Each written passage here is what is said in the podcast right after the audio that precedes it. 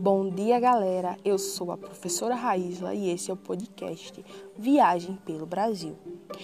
Em nosso primeiro episódio, nós vamos conhecer um pouco sobre a lenda da Iara. E aí, quem está preparado para essa viagem? Diz a lenda que Iara era uma moça que morava em uma aldeia no norte do Brasil. Ela era muito bonita, tinha os cabelos longos e negros e olhos castanhos. Por ser tão linda assim, Yara despertava o encanto de todos os homens que estavam ao seu redor. Em uma noite, um desses homens, muito zangado porque a moça não queria, o levou até perto do rio, a matou e jogou seu corpo dentro do rio. Era uma noite de lua cheia e a lua, muito comovida com a, com a morte da moça, resolveu então dar uma segunda chance a Yara. Depois que voltou à vida, Yara passou a, a ser metade mulher e metade peixe e a morar dentro dos rios. Diz a lenda que depois daquele dia, Yara passou a usar o seu lindo canto para atrair os homens até o fundo do mar e matá-los.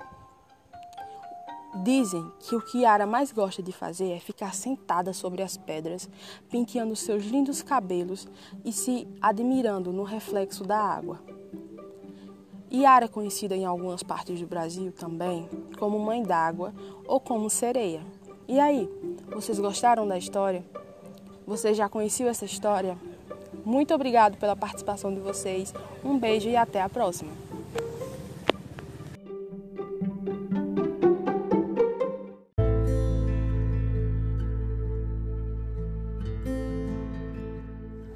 Bom dia, galera. Esse é o podcast Viagem pelo Brasil.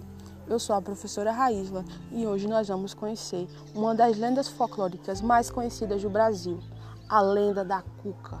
E aí, quem está preparado para essa viagem? Dizem que a Cuca é uma bruxa velha, de garras e cabeça de jacaré, que tem um cabelo longo e todo bagunçado, e uma risada horripilante. Dizem que a cuca só dorme de 7 em 7 anos e vive até mil anos.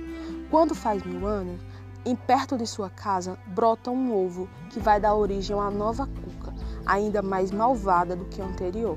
E a velha cuca se transforma em um pássaro de canto triste. Dizem também que a cuca adora raptar criancinhas que desobedecem aos pais.